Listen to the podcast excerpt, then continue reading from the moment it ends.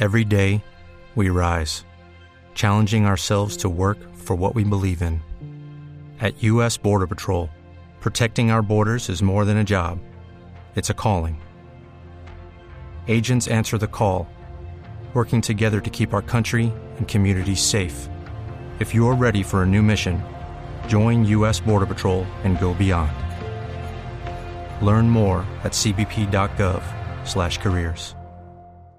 como es el caso Aurelio de Álvaro Álvarez, el representante de víctimas, uno de los líderes que estuvo ayer en esa audiencia de la JEP en Montería, es líder social, además en Tierra Alta, en Montería. Señor Álvarez, buenos días. Muy buenos días, Camila, gusto en saludarte. Señor Álvarez, la verdad de Salvatore Mancuso, la que ha venido contando ante la Justicia Especial para la Paz, ¿respondió en algo a las preguntas que ustedes como víctimas tienen y llevaron ante la Justicia Especial? Bueno, mira, ¿qué te comento? Te digo algo.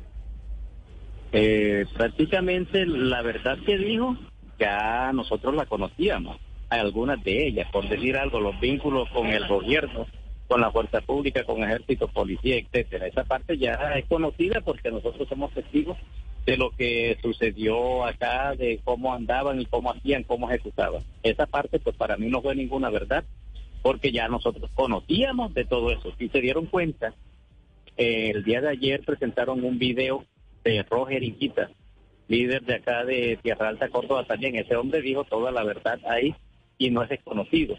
Luego mencionaron en el segundo video de inicio por la mañana, también lo que dijeron pues, fue una verdad y él repitió lo mismo, o sea, ya esta verdad nosotros la conocíamos. Ahora, en ese video mencionaron un corregimiento llamado Batata, ubicado a 50 minutos de aquí, o a, bueno, a 47 kilómetros de aquí de la cabecera municipal.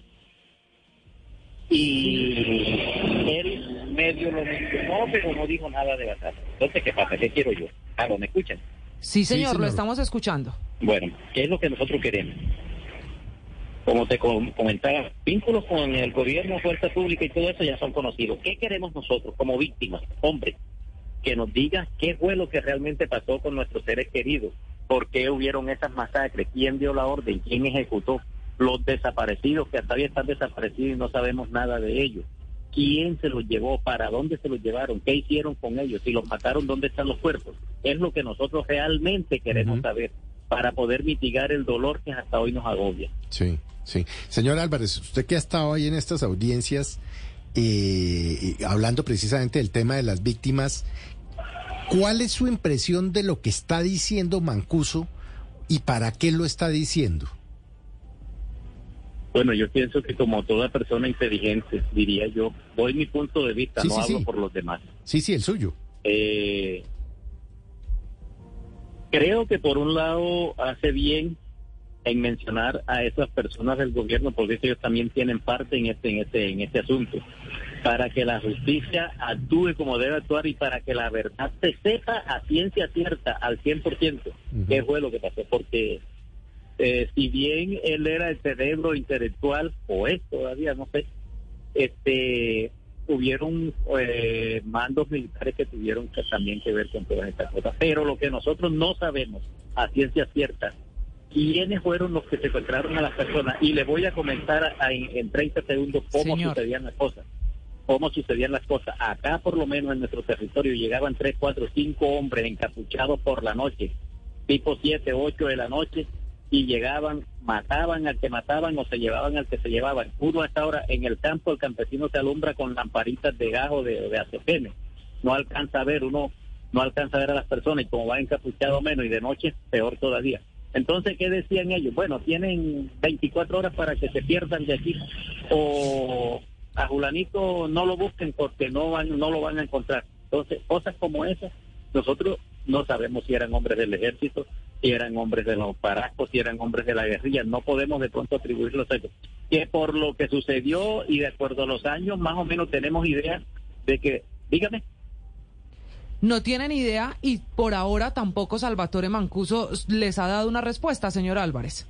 exactamente, correcto. Yo le digo algo. Bueno, en lo de estos dos días de audiencia, eh, bueno, al menos si se dedicó solamente a lo del gobierno, de fuerza pública y eso, listo. Eh, ahora nos queda que entre lunes y martes de la próxima semana, pues al menos se dediquen a decir qué pasó con esas víctimas, dónde están. Acá en en Tierra Alta, hay muchas cosas comunes, muchas. Claro, en Tierra Alta usted es un líder allí, un líder social en Tierra Alta, señor Álvarez, pero ¿cuál es su caso particular? ¿Usted cuál verdad espera recibir? Ojalá lunes y martes que siguen las audiencias ante la JEP de Salvatore Mancuso. Bueno, mira, tengo como familiar, tengo dos familias que están desaparecidas. Tres. Pero yo llevo el caso de dos que ya lo tengo ante la unidad de búsqueda de personas dadas por desaparecidas, que se llama eh, Luis Francisco Hernández Padilla y Freddy Hernández Velázquez. Esas personas fueron desaparecidas. Freddy Hernández Velázquez fue desaparecido de aquí del centro de Sierra Alta y Luis Francisco Hernández fue desaparecido de una vereda llamada El Venado por la noche. Y desde entonces no se sabe nada de él. Y fueron ellos, porque en ese entonces quien magiaban ese sector eran las AUC. Señor Álvarez, usted, es, ¿usted es decimero? ¿Usted recita versos? Eh, sí, claro, yo compongo décimas. Tengo entendido que usted recitó una de sus décimas en medio de la, de la audiencia. ¿No la podría recitar en este momento? ¿Qué fue lo que le pidió a Salvatore Mancuso a través, a través de una décima, de un verso? Este momento, yo abrí el escenario con una décima y cerré con una que hice ayer eh, allá. Pero bueno, ¿qué te digo? Lo que pasa es que como fue así a quemarropa, la hice de hoy para mañana, por decirte así. Me cogieron a quemarropa, no estaba preparado para eso, no me la aprendí, ni me la he aprendido, pero sí de, sí de pronto te puedo, te puedo decir una parte. Adelante. Bueno, listo, entonces dice así. Voy a hacer un recorrido de aquellos aconteceres que enviudaron a mujeres y miles de niños sufridos si se me está permitido, comenzaré por la Grey del año 96, allá en el Alto Sinú. Hoy productores de luz y hasta el 2016. La gente salía corriendo desplazados de su tierra por el terror de la... With Lucky Land slots, you can get lucky just about anywhere. This is your captain speaking. Uh, we've got clear runway and the weather's fine, but we're just going to circle up here a while and uh, get lucky. No, no, nothing like that. It's just these cash prizes add up quick. So I suggest you sit back, keep your tray table upright, and start getting lucky. Play for free at LuckyLandSlots.com. Are you feeling lucky? No purchase necessary. Void where prohibited by law. 18 plus terms and conditions apply. See website for details. por lo que estaban viviendo. El río cruzaban corriendo sin importar cómo fuera, llegando a la carretera, la esperanza tenía para ver si allí venía una chiva de escalera. Eso fue terrible, terrible, terrible. ¿Cuál fue la reacción? Además de la guerra puesta eh, en música, puesta Felipe en canciones, en este caso también Juan Camilo, pidiendo que haya una respuesta y que haya verdad. Y precisamente, don Álvaro, ¿cuál fue la respuesta o la cara que hizo Mancuso cuando usted le recita esta décima? El que porque yo tenía que estar mirando al público y a la cámara que me estaba enfocando y pero lo que me, me estaban mirando y lo que estaba en el escenario pues lo que dijeron es que él hizo un gesto y tomó apuntes ahora lo que sí soy testigo es que de lo que yo dije en la décima de entrada, el día miércoles, si mal no estoy, porque hoy es viernes, el miércoles, eh, tomó apunte y al terminar se dirigió a la audiencia. ¿Y qué dijo? Señor Álvarez. Responsabilidad, dígame. Qué pena, lo perdimos. Se dirigió a la audiencia y ¿qué dijo? Bueno, se dirigió a la audiencia y dijo que él era el directo responsable y que él asumía la responsabilidad y que iba a reparar a las víctimas. O sea, mi pregunta es, si las va a reparar, ¿cómo las va a reparar? ¿Cuándo lo va a hacer? Porque dentro de, la décima, uno de sus apartes decía que hoy el campesino sueña estar de nuevo en su tierra, pero que acabe la guerra, eso es lo que se empeña el campesino, ya lógico. Para ustedes, señor Álvarez, ¿qué es reparación? ¿Cuál sería una reparación efectiva? Bueno, mire, este, eso tiene muchos componentes, la reparación tiene muchos componentes, tienen por lo menos las medidas de satisfacción. Esto es una medida de satisfacción, pero que él cuente exactamente la verdad que fue lo que pasó. Si no la cuenta, no se, no se puede decir que esa es una medida de satisfacción. Eso que estamos haciendo en estas audiencias.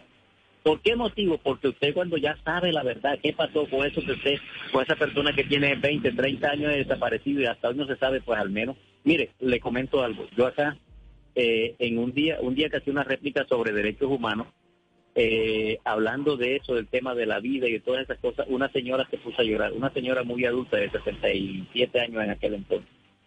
Eh, se puso a llorar, yo me la acerqué, la abracé y le dije, ¿por qué llora? Ella me dijo, yo lloro por una cosa a mí me mataron un hijo y me desaparecieron otros. Ella dijo, me lo dijo textualmente llorando, no lloro por el que me mataron, porque yo lo recogí y lo enterré, lo sepulté. Lloro por el que está desaparecido porque no sé si llorarlo porque está muerto o llorar de la alegría porque esté vivo. Y eso es lo que tortura a los familiares de aquellas personas que hasta hoy están desaparecidos. Claro, el drama de desapariciones, de muertes de quienes hoy siguen esperando que Salvatore Mancuso les cuente la verdad, les cuente lo que pasó. Señor Álvaro Álvarez, uno de los líderes de las víctimas, líder social además en Tierra Alta, en Córdoba, gracias. Ha sido muy generoso en contarnos su historia y esperemos que en las próximas audiencias haya ese pedido de verdad y sobre todo de reparación a las víctimas de Salvatore Mancuso. Claro, eso fue lo que yo le decía a, los de la JEP, ya que a nosotros, porque a nosotros no se nos estaba permitido hacer preguntas, y de igual yo entiendo, porque lo que están, él está compareciendo ante la Justicia Especial, Jurisdicción Especial para la Paz, la JEP. De hecho, este, si lo acogen, que entre otras cosas, pues yo estaría muy de acuerdo que la JEP realmente lo acogiera, pero todo no depende de la JEP, depende de él, de lo que cuente, de la verdad que cuente o de, o de lo que oculte. De él depende de que lo acojan o que lo dejen. Depende de él. Y se está jugando la última carta. ¿Qué les diría? Exactamente, se está jugando la última carta. ¿Qué les diría yo a ustedes? Hombre, ustedes también de pronto nos pueden ayudar a nosotros. Ustedes nos pueden ayudar a nosotros. Ahora, ¿qué le decía yo a un compañero ahorita rato? Por lo menos a nosotros, a la mayoría de los campesinos los despojaron de su tierra, les compraron tierra a 30, a 20 mil, a 50 mil pesos. Realmente fue un abuso lo que hicieron con nosotros, con los campesinos. Y hoy en día esos campesinos que tuvieron que salir de sus tierras para el pueblo, a amontonarse acá, a pasar necesidad, a pasar hambre, todavía muchos de ellos no han podido retornar a sus tierras porque no, no han podido regresar, no tienen, perdón, no tienen dónde desarrollar sus actividades agropecuarias y están viviendo en una pobreza extrema. Y el gobierno eso nada tiene que ver. Entonces, si, si Salvatore Mancuso decide decir, no, yo voy a entregar tanta finca para las víctimas en el municipio de Tierra Alta. Un ejemplo, porque yo soy de acá, hablo de acá. Cada uno habla por su territorio. Y que ojalá haya sin duda verdad, justicia, Felipe, y reparación. Por ahora, Salvatore Mancuso, que comparece ante la JEP, no le da respuesta a estas víctimas. Solo hemos escuchado los nombres de empresarios, de políticos y de militares. Ok, round two. Name something that's not boring. Laundry? Ooh, a book club. Computer solitaire, huh? Ah, oh, sorry, we were looking for Chumba Casino. That's right. ChumbaCasino.com has over 100 casino style games. Join today and play for free for your chance to redeem some serious prizes. ChumbaCasino.com. No purchase necessary. Full prohibited by law. 18 plus terms and conditions apply. See website for details.